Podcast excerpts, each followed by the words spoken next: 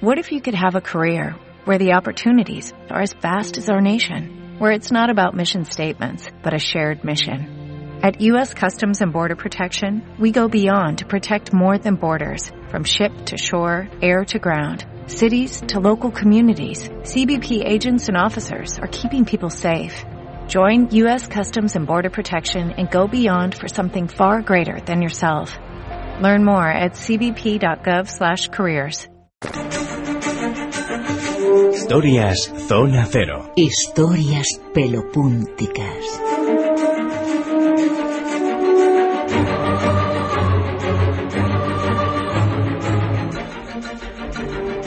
Don Jesús Callejo, muy buenas noches.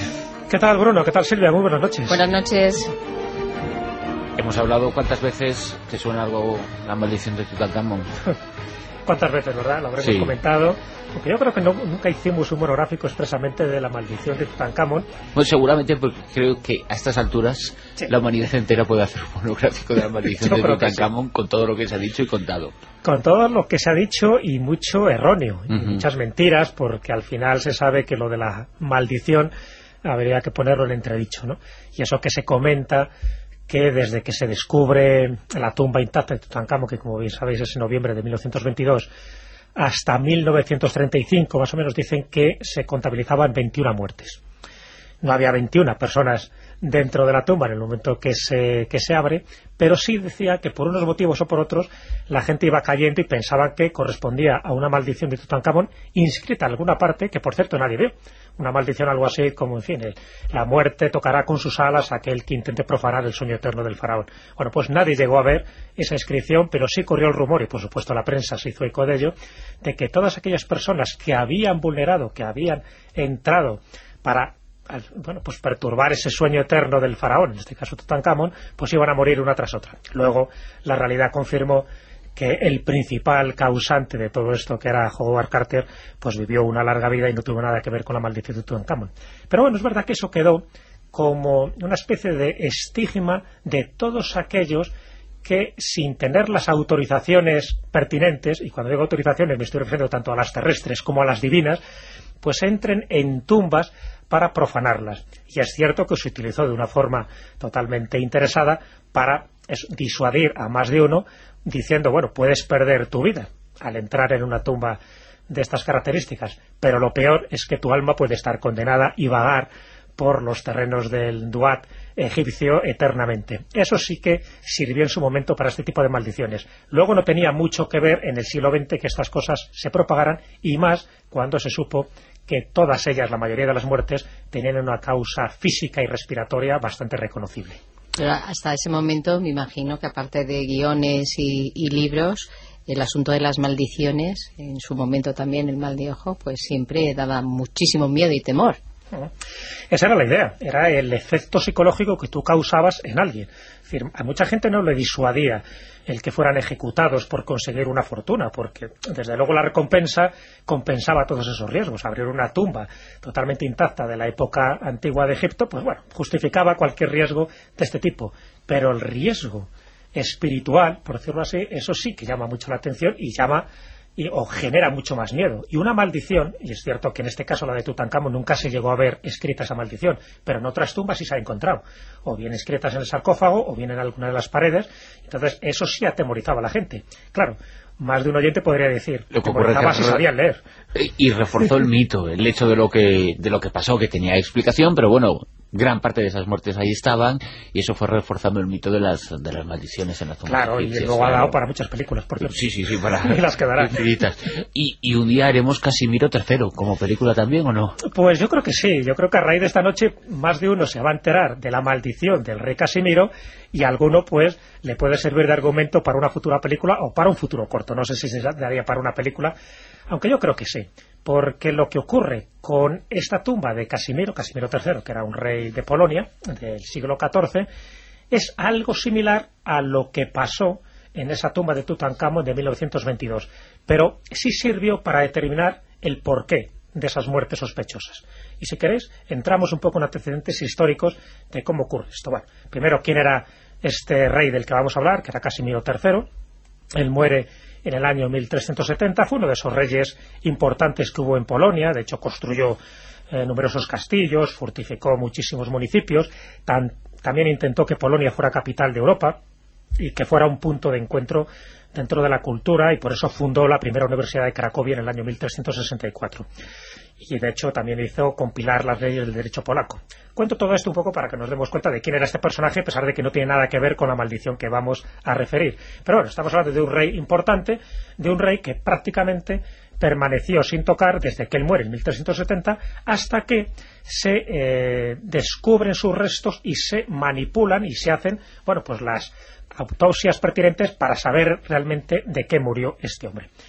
Estamos en el año 1973 y 14 investigadores abren la cripta, una cripta de la Catedral de Cracovia, en la colina de Wawel, que es por cierto donde también está el castillo, uno de los castillos que él mandó edificar, y allí se encuentran con la tumba del rey Casimiro, del rey Casimiro III. Ya digo, eran 14 investigadores.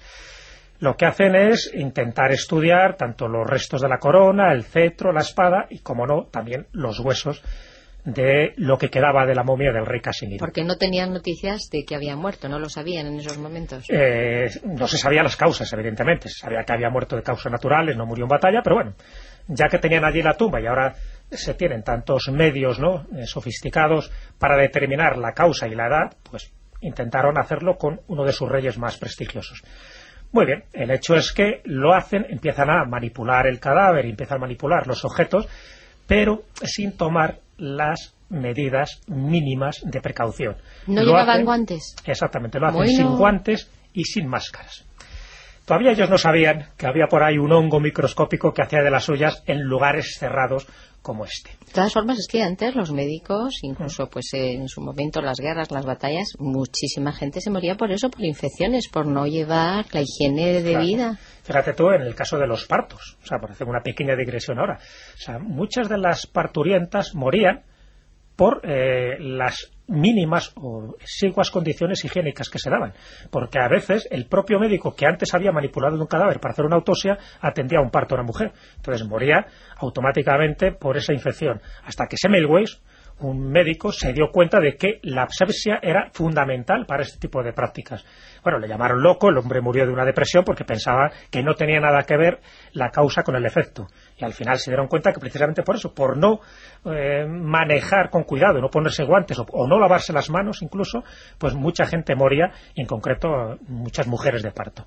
Bueno, pues eh, eso que estabas diciendo, Silvia, que es muy oportuno, es decir, cómo algo que parece tan básico se desconocía incluso en el año 1973 estos investigadores no utilizan guantes ni máscaras, así que empiezan a, bueno, pues hacer todos sus análisis pertinentes. El problema es que poco a poco, a medida que iban pasando los meses y los años, van muriendo estos investigadores. Hasta el punto que en el año 1985, es decir, prácticamente 10 años después, de esos 14 investigadores, solo quedaban vivos 12. Claro, esto ya era un poco sospechoso, no es como la maldición de Tutankamón, que sí iban pasando muchos años hasta que la gente iba muriendo y algunos ni siquiera tenían una relación directa con la apertura de la tumba. Aquí sí. Fíjate, 100 años después habían muerto todos. Ah, claro, todos calvos. Y, alguien se quedó sorprendido, ¿no? Dice, ves, esto es Tutankamón. Con guantes y sin guantes, ahí daba igual. Pero claro, aquí si os dais cuenta, ya veis que hay una modalidad mucho más inquietante. ¿Cómo puede ser que en 10 años 14 personas, investigadores, sanos, en, unas edades, en fin, os podéis imaginar que no muy longevas, pudieran morir y casi todos por problemas respiratorios? Bueno, pues uno de los que queda vivo, que era el profesor Smith, siempre hay un profesor Smith en todas las investigaciones, pues decide iniciar personalmente una investigación sobre las posibles causas de las muertes de sus compañeros 11 años atrás. ¿Qué descubre? Se unas conclusiones y ahí eso sirvió para que se empezara a llamar, claro, hasta ese momento os podéis imaginar, la maldición del rey Casimiro se empezó ya a popularizar de manera mediática, pues igual que hace poco también ha pasado con la maldición de la momia Otzi. Ya sabéis que todos aquellos que manipulan a Otzi, pues también van cayendo uno tras otro. Bueno, pues imaginaros en el rey Casimiro de 14 que 12 personas hubieran muerto y al final descubren la causa. ¿Cuál era la causa de todas esas muertes? Evidentemente no porque el espíritu de Casimiro se revolviera en su tumba y quisiera ir aniquilando uno tras otro. ¿Qué va? Sencillamente se debe a un hongo microscópico que tenía que ver también con la maldición de Tutankamón y que en algún caso ya se esgrimió dentro de los argumentos, además de la histoplasmosis. La histoplasmosis, sabéis que es el guano que queda de los eh, murciélagos que se alojan en unas cavidades con poca ventilación y precisamente cuando tú respiras ese guano de la histoplasmosis pues genera que tengas unas enfermedades respiratorias. Bueno, pues aquí ocurre algo parecido. Descubrieron unos microorganismos que nacían de unas bacterias y de unos hongos de las tumbas. Que te los has traído, ¿no? Que me los he traído porque además Silvia está haciendo los efectos especiales. No, realmente estaba todo previsto. vamos a escuchar una de esas toses. Más o menos así. Está pasando más rato respiratorio. Más o menos así sonaban las toses de estos investigadores polacos previamente. no, esto es una broma. no, eh, era imprevisto, pero así por lo menos Silvia podía toser tranquilamente. pero puede toser porque no deja de ser curioso. Bueno, pues sigo un poco ese razonamiento y esas conclusiones a las que llega el doctor Smith, que es uno de los que se salvaron de esta supuesta maldición del rey Casimiro. Bueno, lo que encuentra es ni más ni menos un hongo microscópico que es el Aspergillus flavius. El Aspergillus flavius y el Aspergillus niger se sabe que pueden penetrar en las vías respiratorias y en caso de gran concentración de estos hongos, pues pueden generar una enfermedad que se llama aspergilosis invasiva. Cuando esto ocurre, las esporas se reproducen en los pulmones y comienzan a atacar a los riñones, al hígado, a los huesos y por supuesto pues también al cerebro y acaban muriendo. Bueno, pues ni más ni menos eso es lo que pasaba. Ese microorganismo es lo que se encontraba en el propio fémur del rey Casimiro. Eran estos vacilos que se esparcieron y que generó que muchos de los que estaban presentes en la apertura de, ese sarcófago, algunos ya tenían problemas respiratorios anteriores, pues les llevar a la tumba con mucha más celeridad. ¿Qué es lo que le pasó a Lord Carnarvon, por cierto, que es el primero que muere en esta supuesta víctima de la maldición de Tutankamón, porque Lord Carnarvon había tenido un accidente de coche años antes del descubrimiento de 1922 y eso generó que el aspergillus pues eh, bueno invadiera mucho más sus pulmones y acelerara su muerte. O sea que yo ni con el antibiótico me curo. Bueno menos mal que tengo aquí el antibiótico. Como sabía que esto iba a ocurrir pues no sé qué pasa que cuando hablas de la maldición del rey Casimiro siempre hay alguien que le da la tos perruna pues no te preocupes Silvia que he traído aquí un antibiótico pero, en fin, eh, cuesta su dinero, ya te diré cuál es el precio, el coste, porque no veas lo que ha conseguido que el rey Casimiro hablara para que dijera el antídoto.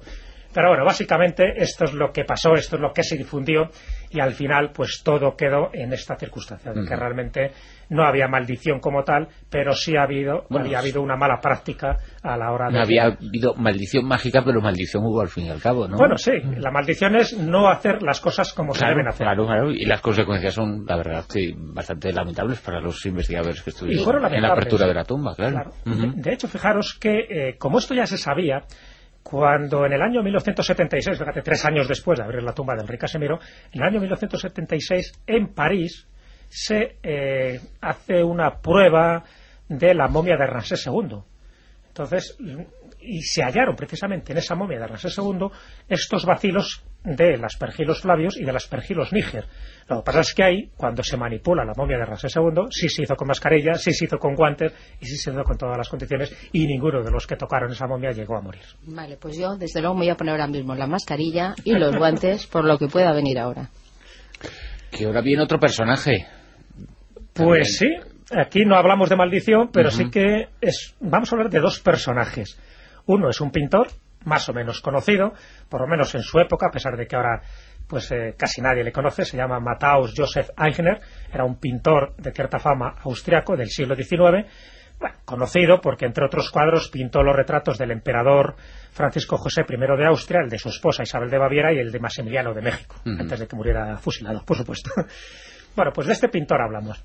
¿Qué tiene de característico este hombre? ¿Y por qué le traemos a esta sección de estas historias pelopúnticas? Porque realmente lo que le ocurrió a él fue bastante pelopúntico a lo largo de toda su vida.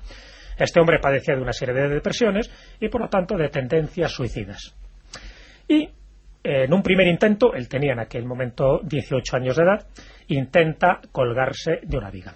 Quiere retirarse de este mundo y no se le ocurre mejor manera que ahorcarse. Bueno, pues esa muerte, ese suicidio, queda interrumpido por la aparición de un misterioso monje capuchino que por no sé por qué razones, pero el hombre pasa por allí, se entera de que este hombre está a punto de suicidarse y le convence de que la vida es bella y que no lo debe hacer. O sea, que no era un espíritu, era una persona No, real. no, una persona física, un capuchino. Casualmente pasa por allí, casualmente lo subrayo. El hecho es que eh, Joseph Eigner, este pintor, desiste de su intento y considera que es verdad que no merecía matarse por, lo- por los argumentos que esgrimió este monje capuchino. Pero bueno, todavía le rondaba la idea de suicidarse y cuando tenía 22 años, de nuevo intenta ahorcarse y de nuevo casualmente vuelve a pasar este monje capuchino Joder, puñetero. que no sabemos el nombre, por cierto, porque nunca tuvo la curiosidad el De preguntar. de preguntarle. Pero aquí no acaba la cosa. Por segunda vez le salva la vida, el mismo. Bueno, Te salvo, le prorroga en varios años la agonía, ¿no? También. bueno, no, porque, Porque no quería vivir. Porque si no, no hubiera sido tan célebre. Todavía no, hecho, no había pintado estos Ah, cuadros, bueno, no había tenido este reconocimiento social. Pero todavía es más Ah. gorda la cosa. Porque, bueno, el hombre ya se da cuenta de que tiene que vivir, de que tiene que continuar lo que le quede de vida, sea poco o mucho, pero el hecho es que cuando pasan unos cuantos años más, estamos hablando del año 1848, este hombre participa, o por lo menos le condenan, por participar en una- unos altercados políticos que hubo y le acusan de alta traición. De tal manera que es sentenciado a la horca en Viena. Este hombre lo de la horca como lo tenía Qué felicidad, qué maravilla, por fin. diciendo, hombre, mira, por fin, ya esta vez no era él el que se iba a ahorcar, sino que iba a ser una ejecución sumaria. Pero una vez más, os podéis imaginar lo que sucede. Intercede el capuchino. Intercede el capuchino, esta vez no hablando con él directamente, sino con el príncipe Alfredo I, para que le perdonase la vida, porque, en fin, era un buen hombre, era un buen pintor. Y Alfred I le perdona y, por lo tanto, no muere ahorcado. Y en la ya le decía al capuchino que me dejes. en la, en la Egner, que nunca supo su nombre, que esto es lo curioso, ¿no? Bueno, el hecho es que, ¿cómo termina este hombre? Pues finalmente a la edad de 68 años, Joseph Eigner De muerte natural. no logra Vaya, suicidarse. El hombre mm, se ve que todo este tipo de percances en su vida, tanto los políticos como los sentimentales, pues no le tenían eh, como con un sosiego espiritual, ¿no? Lo suficiente como para eh, adap- eh, adaptarse a una muerte natural. Y al final decide suicidarse. Pero esta vez no se ahorca. Esta vez lo que decide es dispararse con una pistola en la cabeza. ¿Aparece o no aparece el monje capuchino? A limpiar lo que ha quedado. no aparece esta vez. Se suicida el 19 de febrero de 1886 en Viena, pero, y con esto rematamos la historia de Matthäus Joseph Eigner, el funeral fue oficiado por, El capuchino. por el capuchino. El monje capuchino, el mismo que le había salvado tres veces la vida, ese monje cuyo nombre Eigner nunca llegó a saber y Yo que creo- ha desaparecido en las brumas de la historia. Habría que ponerle el, el capuchino cansino. Se le ha llamado un poco el monje misterioso, pero un poco sería cansino. Pero bueno, gracias a eso vivió 68 años. Si no, a los 18 hubiera muerto, que era su primera intención. Bueno, es curioso, toda esta historia es una historia real, el personaje es famoso, lo que no sabemos es quién era el que era este monje capuchino, que se supone que era un monje capuchino, porque si no lo hubiera oficiado estos últimos funerales, pero que sí le seguía de cerca. Y de hecho tampoco debe ser mucho más mayor que Matthäus Joseph Eigner, porque con 68 años que muere el pintor y todavía está oficiando la misa. eso. Claro. Exacto, exacto. Un misterio total. El hecho es que no le pudo salvar del pistoletazo final, pero siempre ha quedado un poco para la historia quién podría ser, como dice Silvia, este monje cansino que se empeñó en que este hombre no muriera por lo menos hasta que tuviera 68 años, o por lo menos que no muriera ahorcado. Y, y lo enterró él, fíjate. Qué cosa. de cierto modo, ¿no? Curioso. Sí, sí, de alguna forma él estuvo en los últimos momentos y el que dijo las últimas palabras y las últimas oraciones. Bueno, son de esas circunstancias curiosas, esas, ya digo, esas historias pelopónticas que de alguna forma pues estarían encuadradas en tantos personajes protegidos, algunas veces por eh, fuerzas sobrenaturales, en este caso por un personaje de carne y hueso, que ya digo que hasta el último segundo pues estuvo, estuvo con él, hasta ese 19 de febrero de 1886, donde ya llegó tarde para, para evitar el pistoletazo. Estuvo velando por él. De la maldición de Casimiro III a la maldición del capuchino. Tarsino. Exacto. Bueno, pues Jesús Callejo, hasta la semana que viene con eh, las historias Zona Cero y hasta mañana con la tertulia. Perfecto. A ver, Pues, si, a ver si me curo de la maldición. Seguro que sí, ahora te doy el antídoto. Hasta luego.